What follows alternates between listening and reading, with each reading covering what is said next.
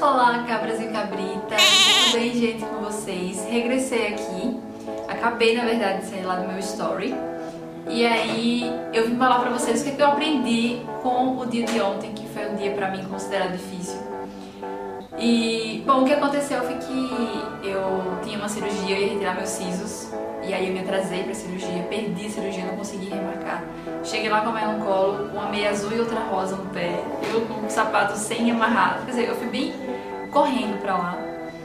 E eu não queria ter perdido porque eu teria é, como deixar a Maia com o Leandro, então eu ter apoio de ficar com o dente costurado lá e, e sozinha, né?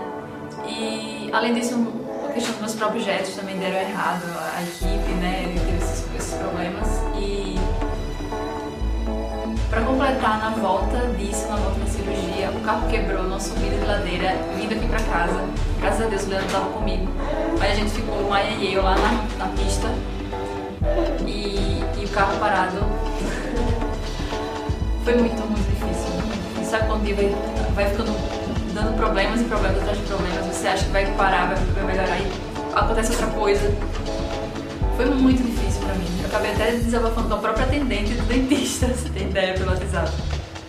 Então, é, o que aconteceu foi que eu chorei, fiquei estressada, fiquei com raiva. E o grande ensinamento que eu vim passar é o que você faz quando você está nessas situações de estresse, né? Eu cheguei em casa e a primeira coisa que eu fiz, que eu faço quando estou estressada atualmente, é faxina. Então eu cheguei e a casa tava uma bagunça, porque ainda teve a questão da minha, da minha apresentação do mestrado. Eu passei a manhã inteira, tinha a casa uma zona, queria me preparar para a apresentação e na, na hora da apresentação a Maia chorou três vezes. Ficar pausando, parando, diminuindo o. colocando mudo, as pessoas esperando, né? Foi bem tenso. E eu fiquei bem frustrada porque eu me preparo muito para apresentações e coisas assim. E aí a gente sempre espera ter, né, a contrapartida e ter uma apresentação super legal. Porque eu realmente estudei para isso, né, para ter essa apresentação legal. Daí o que aconteceu foi que eu cheguei e como a casa estava bagunçada o dia inteiro, eu fiquei né, focada na apresentação, eu falei, agora eu vou arrumar a casa com toda essa raiva, com toda essa frustração que eu tô sentindo no meu coração. E eu coloco para fora isso através da limpeza. Então eu não falo nada, eu fico caladinha do jeito que eu tô porque normalmente se a gente fala quando tá estressado, a gente acaba descontando nas pessoas que não tem nada a ver com isso.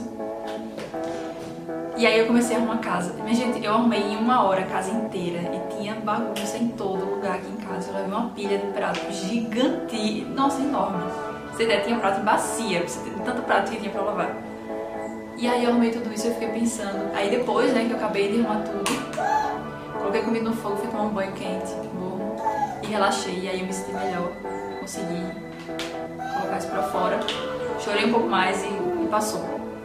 Então, como a resiliência é importante, como é importante que a gente use a resiliência nos momentos certos e tenha inteligência emocional, que é isso que eu fiz em exercer minha inteligência emocional. A maioria de antes nunca faria isso, teria perdido a noite, o dia de hoje inteiro, talvez, ou mais dias, só pensando nisso, só martelando nisso, uma coisa que ela não ia conseguir mudar, né? A gente não ia conseguir mudar.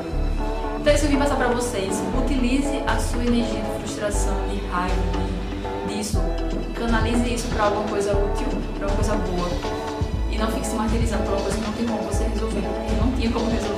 Atrasada, ponto. A minha prestação foi ruim, ponto. A Maia chorou, ponto.